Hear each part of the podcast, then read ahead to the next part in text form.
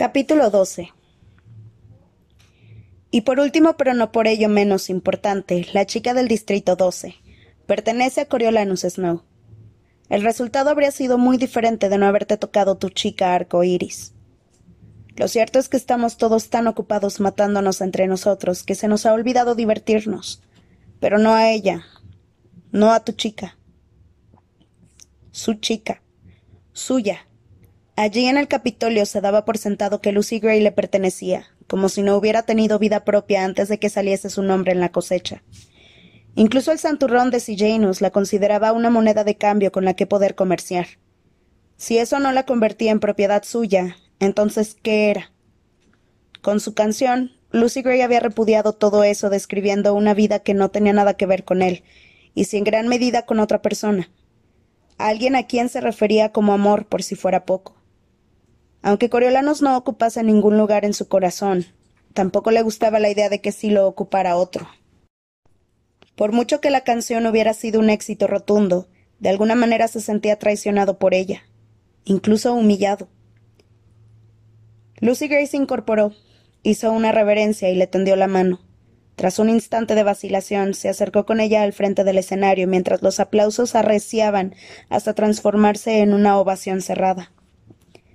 Pluribus encabezó las peticiones a gritos de otra canción, pero se les había agotado el tiempo, como les recordó Loco Flickerman, por lo que ensayaron una última reverencia y abandonaron el escenario tomados de la mano. Aunque ella hizo ademán de soltarse cuando llegaron a los laterales, Coriolanus afianzó su presa. Bueno, ya eres todo un éxito. Enhorabuena. ¿Tema nuevo? Llevaba un tiempo trabajando en él, pero no se me ocurrió la última estrofa hasta hace unas horas. ¿Por qué? ¿No te gustó? Me sorprendió. Tenías tantas otras canciones. ¿Cierto? Lucy Gray liberó la mano, deslizó los dedos por las cuerdas de la guitarra y tocó un último fragmento de melodía antes de guardar el instrumento en su funda con delicadeza. Así están las cosas, Coriolanus. Voy a luchar con todas mis fuerzas por ganar estos juegos, pero ahí dentro tendré que enfrentarme a chicos como Reaper, Tanner y unos cuantos otros a los que matar no les resulta ajeno. No hay garantías de nada. ¿Y la canción? inquirió él. ¿La canción? repitió Lucy Gray, que se tomó unos instantes para meditar su respuesta. Dejé algunos cabos sueltos en el Distrito 12, con eso de que me eligieran como tributo. En fin, está la mala suerte y están los malos negocios. Eso fue un mal negocio. Y alguien que me debía mucho tuvo algo que ver con ello. La canción ha sido una especie de revancha. La mayoría de la gente no le dará más importancia, pero la bandada captará el mensaje alto y claro y ellos son lo único que me importa. Después de una sola escucha, preguntó Coriolanus. Fue todo muy rápido. Una escucha será todo cuando necesite Ma de Ivory, mi prima. A esa nunca se le olvida nada que tenga ritmo, dijo Lucy Gray. Creo que me reclaman. Los dos agentes de la paz que aparecieron a su lado se mostraban ahora más cordiales con ella, preguntándole si estaba lista para marcharse y esforzándose por disimular la sonrisa. Igual que los soldados del 12. Coriolanos no pudo evitar preguntarse cuál sería el límite de la amabilidad de Lucy Gray. La mirada de desaprobación que les lanzó surtió un efecto nulo sobre ellos, y los oyó felicitándola por su actuación mientras se la llevaban. Se tragó su mal humor y aceptó los halagos que todo el mundo le dirigía. Le ayudaron a recordar que la verdadera estrella de la velada era él, aunque Lucy Gray no lo, no lo tuviese muy claro a los ojos del Capitolio, ella le pertenecía. ¿Qué sentido tendría atribuirle crédito alguno a un atributo de los distritos? Consiguió creérselo hasta tropezarse con Pluribus, que exclamó Qué talento, qué naturalidad. Como sobreviva, haré todo lo posible por colocarla de cabeza de cartel en mi club. Lo veo complicado, dijo Coriolanos. ¿No la enviarían a casa? Tengo un par de favores pendientes que podría saldar. Oh, Coriolanos, ¿no te pareció estelar? Celebro que te tocara a ella, muchacho. Los Snow se merecían que le sonriese un poco la suerte. Viejo chiflado, con su ridícula peluca empolvada y su gato decrépito. ¿Qué va a saber él? Coriolano se disponía a ponerle los puntos sobre las íes cuando apareció Satiria para susurrarle al oído. Creo que ya tienes esa recompensa en el bolsillo. Después de lo cual el muchacho decidió dejarlo correr. A continuación se le acercó Janus, que estrenaba traje nuevo, con una mujercilla pergaminada que lucía un caro vestido, con estampado de flores colgada del brazo. Daba igual. Por mucho que un rábano se engalanara, seguiría pidiendo a gritos que lo trocearan. A Coriolanus no le cabía la menor duda de que aquella no era otra que Ma.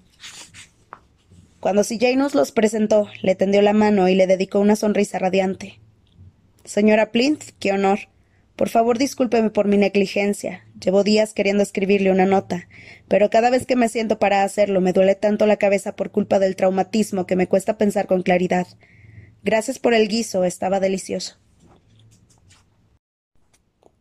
Las facciones de la señora Plinth se arrugaron más todavía con la satisfacción que le produjeron esas palabras. Somos nosotros los que deberíamos darte las gracias, Coriolanos, dijo con, un, con una risita azorada. Nos alegramos muchísimo de que si Janus tenga un amigo como tú. Si alguna vez necesitas cualquier cosa, espero que sepas que puedes contar con nosotros. Bueno, lo mismo digo, señora. Me tienen a su servicio, replicó él, exagerando tanto que temió despertar sus sospechas. Pero Ma no era así. Se le anegaron los ojos de lágrimas y emitió un ruidito estrangulado, como si la generosidad del muchacho la hubiese dejado sin habla. Rebuscó en su bolso un, un armatoste sobrecogedor del tamaño de una maleta pequeña, sacó un pañuelo con el borde de encaje y empezó a sonarse la nariz.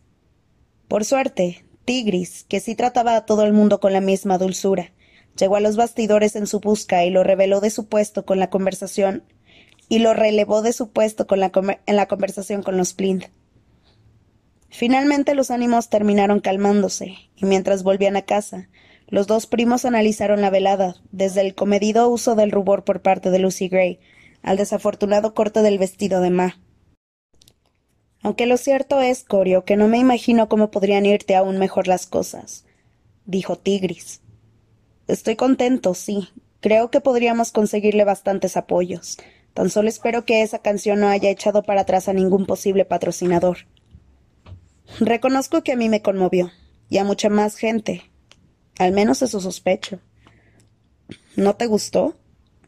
Por supuesto que me gustó, pero yo soy más abierto de miras que la mayoría, replicó Coriolanos. Quiero decir, ¿qué habrá querido dar a entender que ocurrió? Creo que tuve una mala experiencia. Estaba enamorada de alguien que le partió el corazón.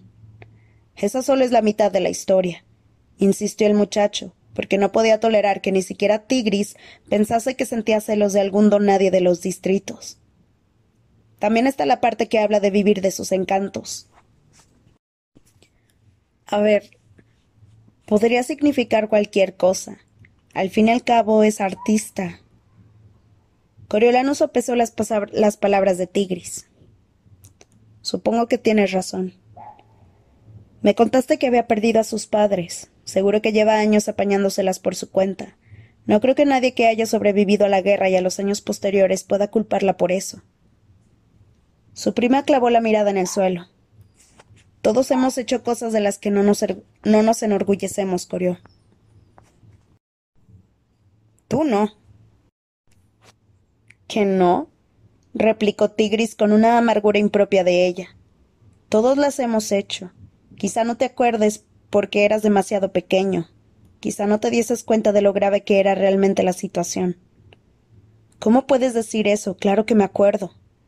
Pues sé más comprensivo, Corio, le espetó Tigris.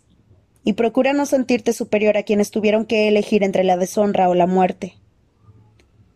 La reprimenda de su prima lo dejó desconcertado, pero no tanto como su alusión a una conducta que se podría considerar deshonrosa. ¿Qué había hecho ella? Porque fuera lo que fuese, lo había hecho para protegerlo. Pensó en la mañana de la cosecha, cuando se había preguntado ociosamente con qué podría negociar Tigris en el mercado negro, aunque en realidad nunca se lo había planteado en serio. ¿O sí? ¿Habría preferido sencillamente ignorar los sacrificios que estaba dispuesta a hacer por él? Su comentario era demasiado vago, y había tantas cosas que no estaban a la altura de los Snow que podría decir, como ella al hablar de la canción de Lucy Gray. A ver, podría significar cualquier cosa. ¿Le apetecía entrar en detalles? No, la verdad era que no. Mientras él abría la puerta con cristalera del edificio residencial, Tigris exclamó incrédula. No puede ser. Arreglaron el ascensor. Coriolano se lo, tomó, se lo tomó con escepticismo, puesto que aquel trasto llevaba sin funcionar desde el inicio de la guerra. Sin embargo, la puerta estaba abierta y las luces se reflejaban en las paredes con espejo del interior. Agradecido por la distracción, la invitó a pasar con una reverencia. Después de ti. Tigris soltó una risita y entró en el elevador como la dama de noble cuna que era. ¡Cuánta amabilidad! Coriolanos la siguió, y por un momento los dos se quedaron mirando fijamente los botones que designaban cada planta. La última vez que recuerdo haber visto esto en marcha fue justo después del funeral de mi padre. Llegamos a casa y desde entonces hemos tenido que subir a pie. La abuelatriz se va a poner loca de contenta, dijo Tigris. Sus rodillas ya no pueden con las escaleras. Yo sí que estoy loco de contento. A lo mejor así conseguimos que salga del apartamento de vez en cuando. Su prima le propinó un golpe en el hombro mientras se reía. En serio, sería agradable disponer del apartamento para nosotros solos durante cinco minutos, saltarse el himno alguna mañana quizá, o prescindir de la corbata para cenar. Por otra parte, corremos el riesgo de que empiece a hablar con la gente. Cuando Coriolano sea presidente, lloverá champán todos los martes. Lo achacarán a su edad. Eso espero. ¿Quieres hacer los honores? Tigris estiró el brazo y le propinó un largo apretón al botón del ático. Tras unos instantes de pausa, las puertas se cerraron deslizándose sin apenas chirriar y comenzaron a subir. Me sorprende que la junta de vecinos se haya animado a arreglarlo ahora. Seguro que no ha salido barato. Coriolanus frunció el ceño. ¿Crees, ¿Crees que estarán remozando el edificio con la esperanza de vender algunas viviendas? Ahora que nos van a imponer nuevos impuestos, ya sabes. La jovialidad se esfumó del semblante de Tigris. Es muy posible. Sé que los Doolittle estarían dispuestos a vender por el precio adecuado. Dicen que su apartamento es demasiado grande para ellos, aunque no es verdad. ¿Será eso lo que digamos nosotros también? ¿Que nuestro hogar ancestral se nos quedó demasiado grande? dijo Coriolanus, mientras las puertas del ascensor se abrían para revelar la entrada del apartamento. Vamos, todavía tengo tareas que hacer. La abuelatriz se había quedado levantada esperándolo para cantar sus alabanzas e informarle que habían estado repitiendo sin cesar los momentos más destacados de cada entrevista. Tiene encanto esa chica tuya, a su curiosa manera, aunque sea una vulgar golfilla. Será por la voz, supongo. No sé cómo, pero se le mete a una adentro. Si Lucy Gray había logrado conquistar a la abuelatriz, Coriolanus pensó que al resto de la nación no tardaría en ocurrirle lo mismo. Y si a nadie más parecía importarle su cuestionable pasado, ¿por qué le tendría que importar a él?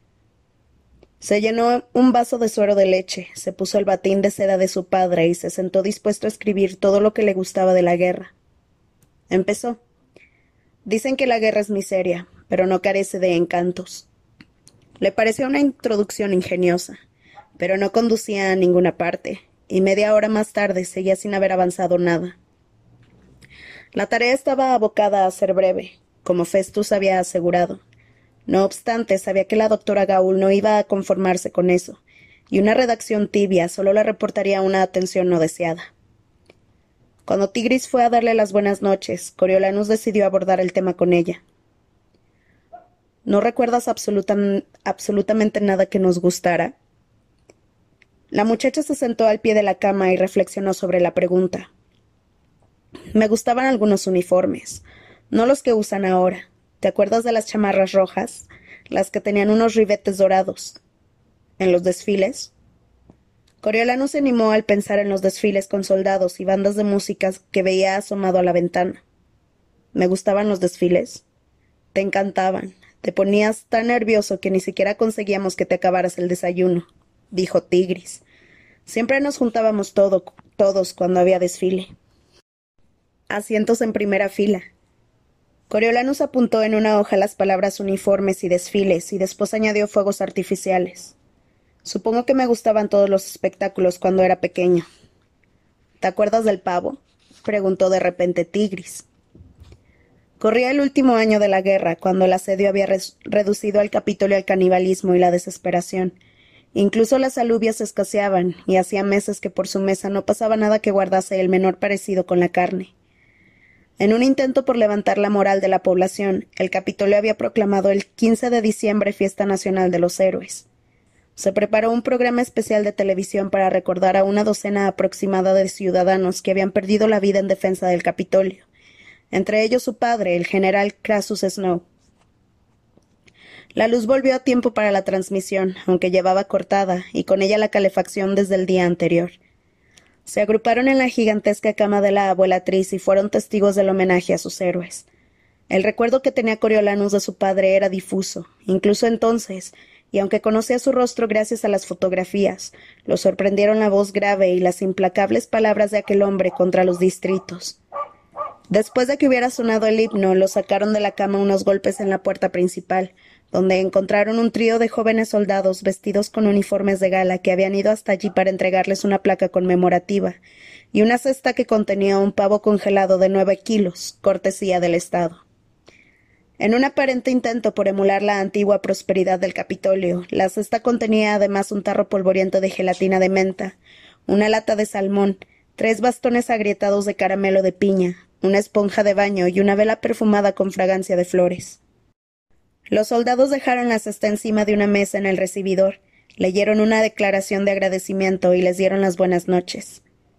Tigris rompió a llorar y la abuelatriz tuvo que sentarse, pero lo primero que hizo Coriolanus fue acercarse corriendo a la puerta para comprobar que estuviese bien cerrada y proteger así sus recién adquiridas riquezas.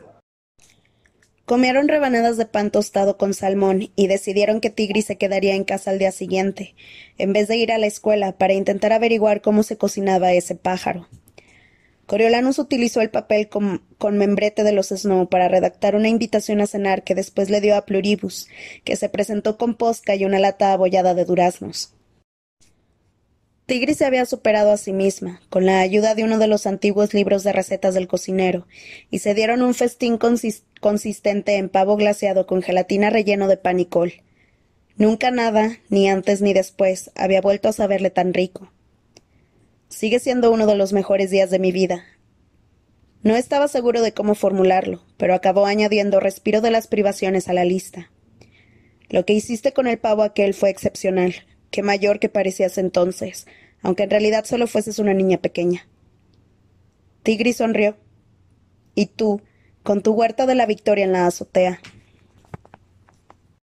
¡Ey! Si te gustaba el perejil, yo era tu hombre.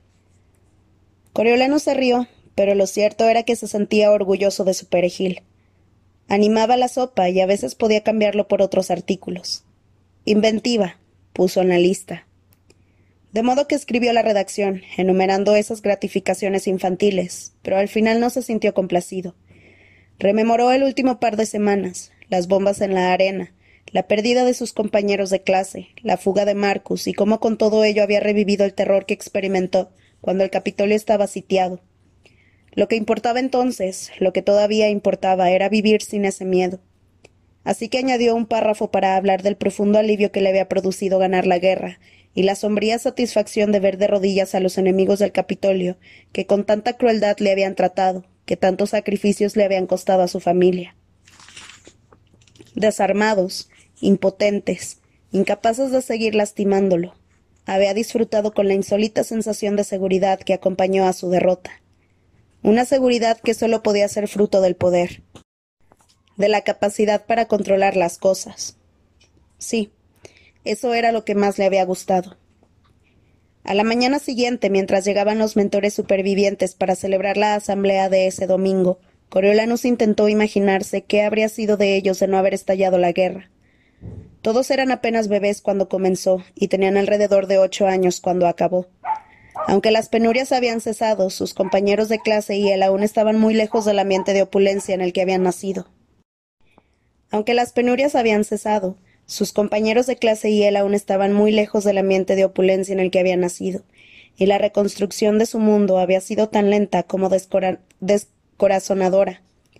Si pudiera eliminar los racionamientos y los bombardeos, el hambre y el miedo, y sustituirlos por el camino de rosas que se les había prometido en la cuna, ¿reconocería siquiera a sus amigos? Le sobrevino una punzada de culpa cuando sus pensamientos recayeron en Clemencia. Aún no había ido a visitarla, entre su recuperación, las tareas y la preparación de Lucy Gray para los juegos. Sin embargo, no se debía solo a una cuestión de falta de tiempo. No le apetecía en absoluto volver al hospital y comprobar el estado en el que se encontraba. Y si la doctora hubiese mentido y las escamas estuvieran propagándose hasta cubrir todo su cuerpo, y si se hubiera transformado por completo en una serpiente. Ridículo, pero el laboratorio de la doctora Gaul era tan siniestro que su mente tendía a imaginarse los resultados más descabellados. Lo atormentaba una paranoia inquietante, y si los esbirros de la doctora Gaul tan solo estuvieran esperando a que él apareciese para encerrarlo también. No tenía sentido. Si hubieran querido secuestrarlo, su hospitalización habría sido el momento indicado. Concluyó que todo aquello era absurdo. Iría a verla en cuanto se le presentase la ocasión. La doctora Gaul, evidentemente madrugadora, y el decano High Bottom, evidentemente todo lo contrario, repasaron las actuaciones de la noche anterior. Coriolanus y Lucy Gray habían arrasado, aunque también recibieron puntos los que habían conseguido al menos que sus tributos aparecieran sobre el escenario. En Capitolio TV, Loco Flickerman informaba desde la oficina central de correo sobre las últimas novedades en la escena de las apuestas. Aunque los participantes situaban a Tanner y Jessop como favoritos, Lucy Gray había amasado tres veces más regalos que su competidor más cercano. Fíjense en toda esa gente, dijo la doctora Gaul mandándole pan a una chiquilla enclenque con el corazón roto, aunque nadie crea que tiene la menor posibilidad de ganar. ¿Qué lección podemos extraer de esto? En las peleas de perros, respondió Festus. Hay espectadores que apuestan por canes que apenas se aguantan en pie. A la gente le gustan las causas perdidas. Lo que le gusta a la gente, más bien, son las buenas canciones de amor, intervino Perséfone mostrando sus hoyuelos. La gente es tonta, refunfuñó Lidia. No tiene ninguna oportunidad. Pero hay muchos románticos. Pope le hizo ojitos y le lanzó una serie de besos húmedos chasqueando los labios. Sí, los conceptos románticos e idealistas poseen una gran atracción, lo que nos da pie a hablar de sus ensayos. La doctora Gaul se sentó en un taburete de laboratorio. A ver, ¿qué hicieron? En vez de recoger las redacciones, la doctora Gaúl les pidió que leyeran en voz alta algunos fragmentos. Los compañeros de clase de Coriolanus habían abordado varios puntos que a él ni siquiera le habían pasado por la cabeza. Algunos ensalzaban la valentía de los soldados, la oportunidad de convertirse ellos mismos en héroes, tal vez algún día.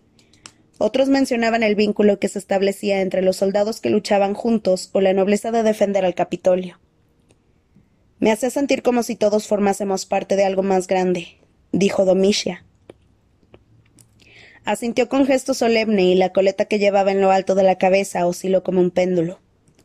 Algo importante. Todos tuvimos que hacer sacrificios, pero fue para salvar a nuestro país.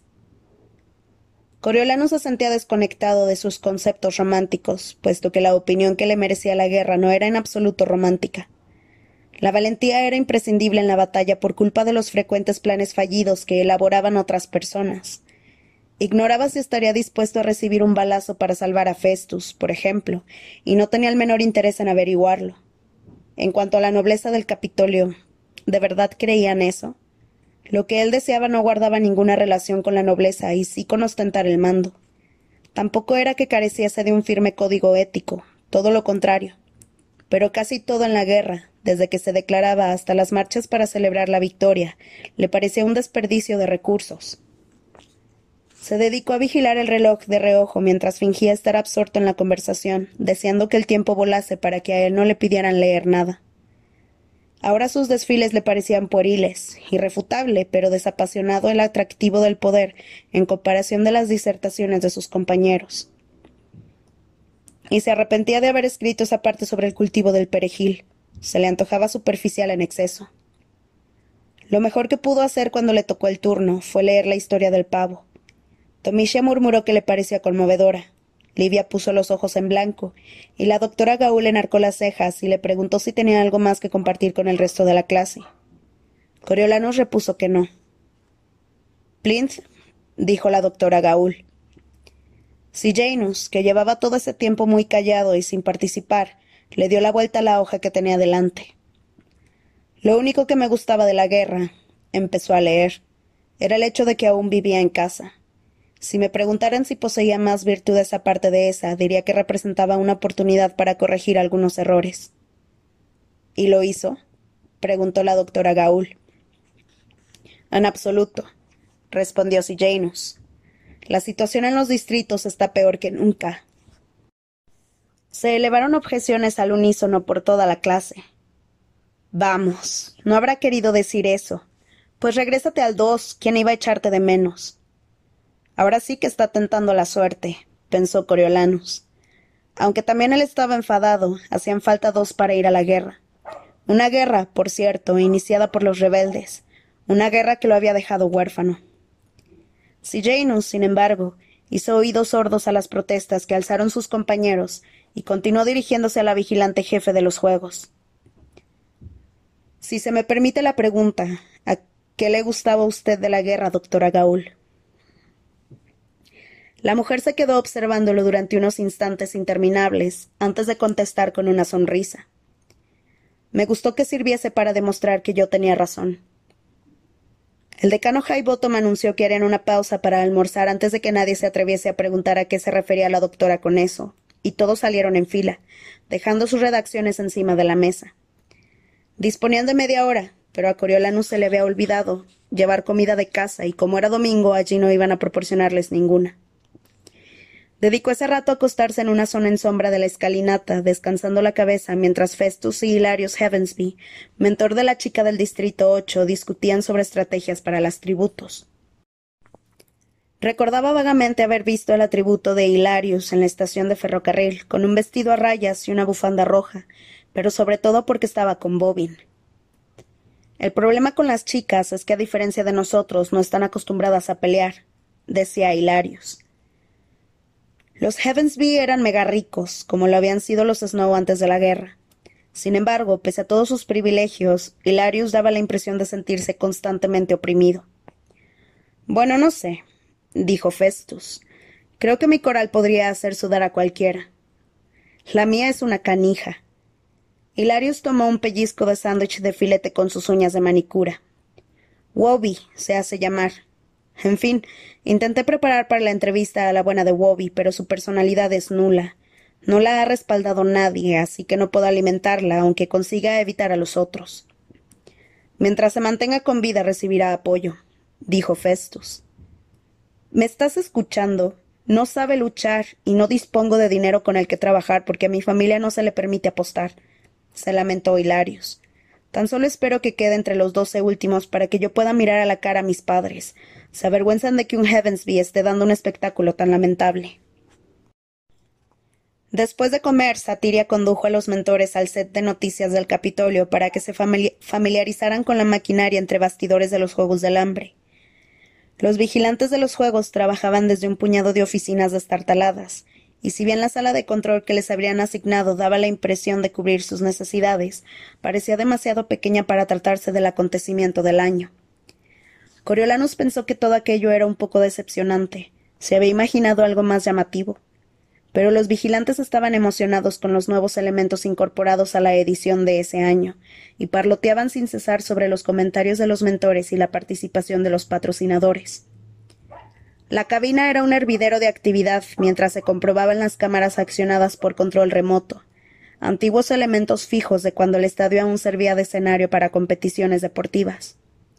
Los drones, con capacidad para transportar los artículos de uno en uno, utilizaban un sistema de reconocimiento facial para localizar a sus objetivos. Se había contratado para ejercer de presentador a Loco Flickerman, con el éxito de sus entrevistas todavía reciente, respaldado por un puñado de reporteros de noticias del Capitolio. Coriolano se emocionó al ver su nombre programado a las ocho quince de la mañana siguiente, hasta que Loco dijo Queríamos asegurarnos de que empezaras lo antes posible antes de que tu chica estire, la pata, ya sabes. Se sintió como si alguien acabara de darle un puñetazo en el estómago. Livia era una resentida y la doctora Gaul estaba loca, por lo que había logrado convencerse a sí mismo para ignorar la certidumbre de ambas de que Lucy Gray no era rival para nadie. pero de alguna manera las jocosas palabras de loco Flickerman le afectaron como no lo habían conseguido las de ella. Mientras regresaba al departamento para prepararse para su última reunión con Lucy Gray, rumió la posibilidad de que al día siguiente, sobre esa hora, la muchacha estuviera muerta. Los celos de la noche anterior, provocados por el perdedor de su novio y el modo en que ella a veces le robaba el protagonismo, se, evaporaron. Se sentía inexplicablemente ligado a esa muchacha que había aparecido en su vida tan de repente y con tanto estilo. Y no solo por los parabienes que Lucy Gray le había granjeado. Le gustaba de veras, mucho más que la mayoría de las chicas del Capitolio que conocía. Si sobreviviera, ¿cómo podrían evitar mantener una conexión de por vida? Sin embargo, pese a todas sus palabras de ánimo, sabía que la suerte no iba a estar de su parte, y una pesada melancolía se, abatió sobre él. Se tumbó en la cama al llegar a casa, temiendo el momento de la despedida. Ojalá pudiera regalarle a Lucy Gray algo bonito con lo que expresar realmente la gratitud que sentía por todo lo que ella le había proporcionado. Un renovado sentido de su propia valía, una oportunidad de brillar, una recompensa en el bolsillo, y por supuesto su vida. Tendría que ser algo muy especial, preciado, algo suyo, no como las rosas, que en realidad eran de la abuelatriz, algo sobre lo que ella pudiese cerrar los dedos si las cosas salían mal en la arena, para recordarle que él estaba a su lado, algo que le permitiera consolarse sabiendo que no iba a morir sola. Tenía un pañuelo de seda, teñido de un naranja exuberante, que probablemente podría ponerse en el cabello. Un broche dorado que le habían concedido por méritos académicos, grabado con su nombre. Quizá un mechón de cabello atado a una cinta. ¿Qué sería más personal que eso? De repente experimentó una oleada de rabia. ¿Para qué serviría todo eso si no podía usarlo para defenderse? ¿Acaso quería engalanarla para que dejara un cadáver bonito? Podría estrangular a alguien con el pañuelo o apuñalarlo con el broche. No habría escasez de armas en la arena, si era eso lo que le preocupaba. Seguía esforzándose por encontrar el regalo adecuado cuando Tigris lo llamó a la mesa. Había comprado medio kilo de carne de ternera picada y freído cuatro hamburguesas.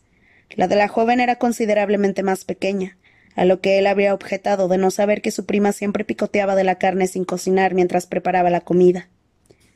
Era una delicia para Tigris, que habría devorado toda su porción cruda si la abuelatriz no se lo tuviera prohibido.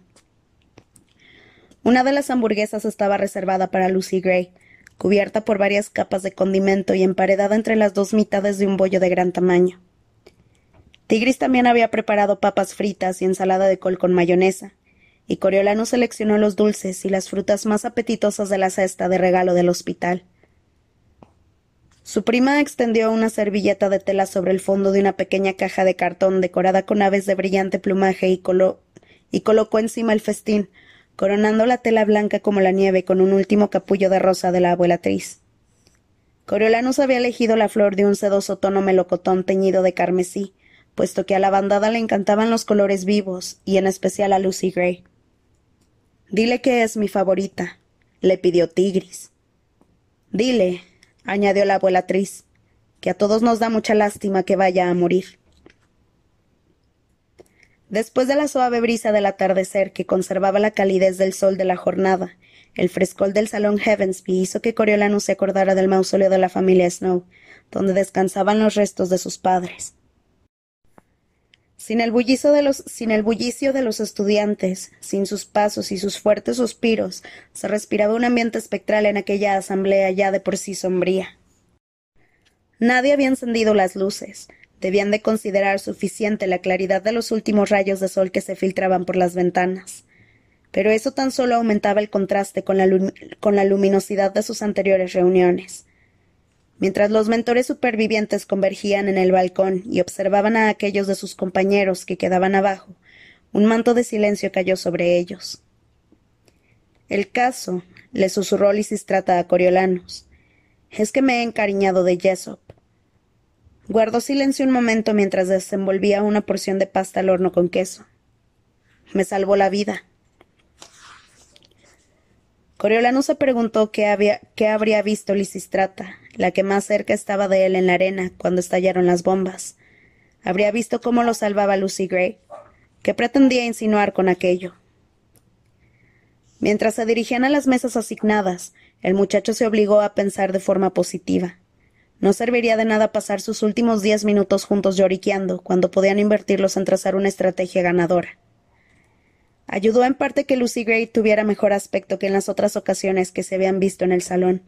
Lavada y aseada, con el vestido limpio, todavía a la luz crepuscular, cualquiera diría que se había arreglado para ir a una fiesta en vez de para participar en un baño de sangre.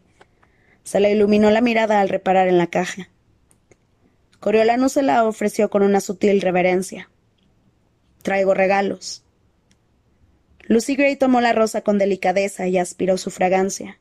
Le arrancó un pétalo y lo deslizó entre sus labios. Sabe a buenas noches, dijo con una sonrisa apenada. ¡Qué caja tan bonita!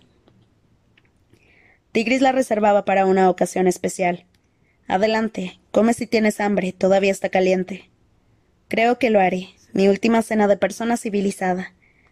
Sacó la servilleta y admiró lo que contenía la caja. Se ve increíble.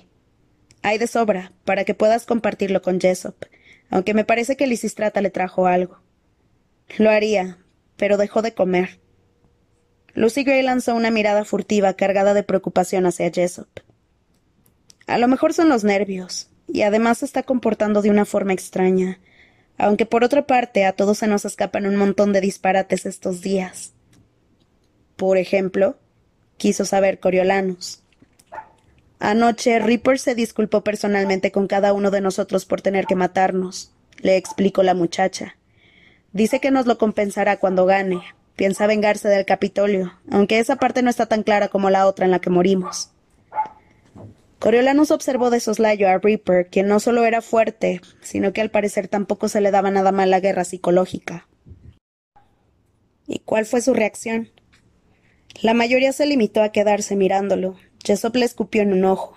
Yo le dije que esto no habría acabado hasta que cantara el sinsajo, pero eso solo consiguió desconcertarlo. Supongo que es su forma de sobrellevar todo esto. Estamos alterados. No es fácil decirle adiós a tu vida. Comenzó a temblarle el labio inferior y dejó el sándwich a un lado sin haberlo probado siquiera. Consciente del giro tan fatalista que estaba tomando la conversación, Coriolanus decidió darle otro rumbo. Por suerte tú no tienes que hacerlo. Tienes el triple de regalos que los demás. Las cejas de Lucy Gray se arquearon de golpe. ¿El triple? El triple. Vas a ganar estos juegos, Lucy Gray. He estado dándole vueltas. En cuanto suene el gong, corre. Corre todo lo deprisa que puedas. Súbete a las gradas y pon toda la distancia posible entre los otros y tú. Escóndete bien. Yo te conseguiré comida. Después te ocultas en otro sitio. Sigue moviéndote y mantente con vida hasta que los demás se hayan matado entre ellos o se hayan muerto de hambre. Puedes hacerlo. ¿Seguro? Ya sé que fui yo la que te empujó a creer en mí, pero anoche me dio por pensar en cómo será estar en la arena, atrapada, con todas esas armas, con Reaper persiguiéndome, Durante el día me resulta más sencillo abrigar esperanzas, pero cuando oscurece siento tanto miedo que... De repente sus mejillas se surcaron de lágrimas. Era la primera vez que no lograba contenerlas. En el escenario, después de que el alcalde la golpeara, o cuando Coriolanus le dio el pudín de pan, había estado a punto de derramarlas, pero consiguió evitarlo. Ahora, como si hubiera como si se hubiera roto un dique, brotaban incontenibles. Coriolanus notó como si algo se rompiera en su pecho al verla así, tan desvalida, y temió ponerse a llorar él también. Estiró los brazos en su dirección. Oh, Lucy Gray.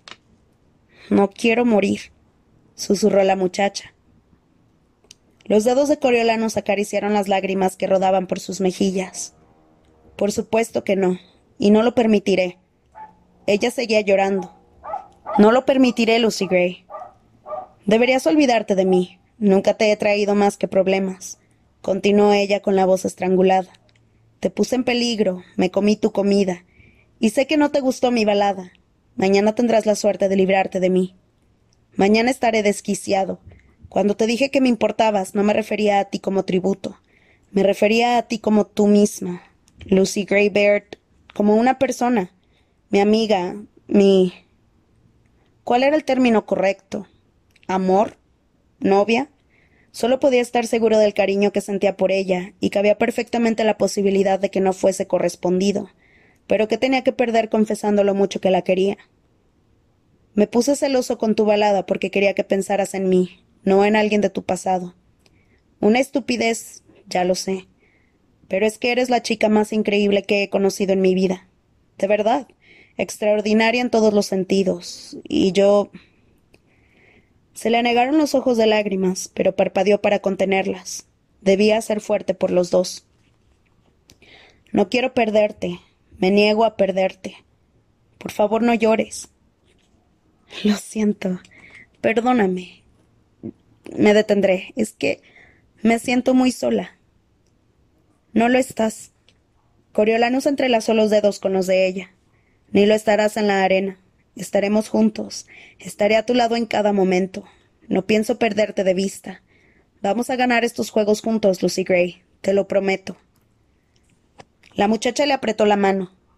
Cuando hablas así, suena incluso posible. Cuando hablas así suena incluso posible. Es más que posible, le aseguró Coriolanus. Más que probable. Es inevitable si te ciñes al plan. ¿Eso es lo que crees de verdad? Dijo ella contemplando su rostro. Porque si pudiera estar segura de que lo crees, haría todo lo posible por convencerme de ello. El momento requería un gesto memorable. Por suerte, lo tenía preparado, había estado meditándolo, sopesando los riesgos, pero no podía dejarla así, sin nada a lo que aferrarse. Era una cuestión de honor. Lucy Gray era su chica, le había salvado la vida y él tenía la obligación de hacer todo lo posible por devolverle el favor. Escucha. ¿Me estás escuchando? La muchacha aún lloraba, aunque sus sollozos se habían reducido a pequeños jadeos intermitentes. Mi madre me dejó algo al morir. Es mi posición más preciada. Quiero que lo lleves en la arena como amuleto. Se trata de un préstamo, no te preocupes. Espero que me lo devuelvas. De lo contrario, jamás me separaría de ella. Coriolano surgó en su bolsillo, sacó la mano y extendió los dedos. En su palma, reluciente bajo los últimos rayos de sol, reposaba la polvera de plata de su madre. Lucy Gray se quedó boquiabierta al verla, y no era fácil impresionarla. Alargó la mano para acariciar la rosa exquisitamente grabada, la plata antigua, antes de retirarla con gesto apesadumbrado. No puedo aceptarla. Es demasiado bonita. Basta con que me la hayas ofrecido, Coriolanos. ¿Estás segura? preguntó él, tentándola. Abrió la tapa con un movimiento fluido y levantó la polvera para que la muchacha pudiese verse reflejada en el espejo del interior. Lucy Gray contuvo el aliento y se rió. Bueno, ahora mismo estás aprovechando de, aprovechando de mi, de mi punto débil. Y era cierto. Siempre se mostraba muy cuidadosa con su apariencia. No porque fuese vanidosa en realidad, sencillamente le preocupaba su aspecto.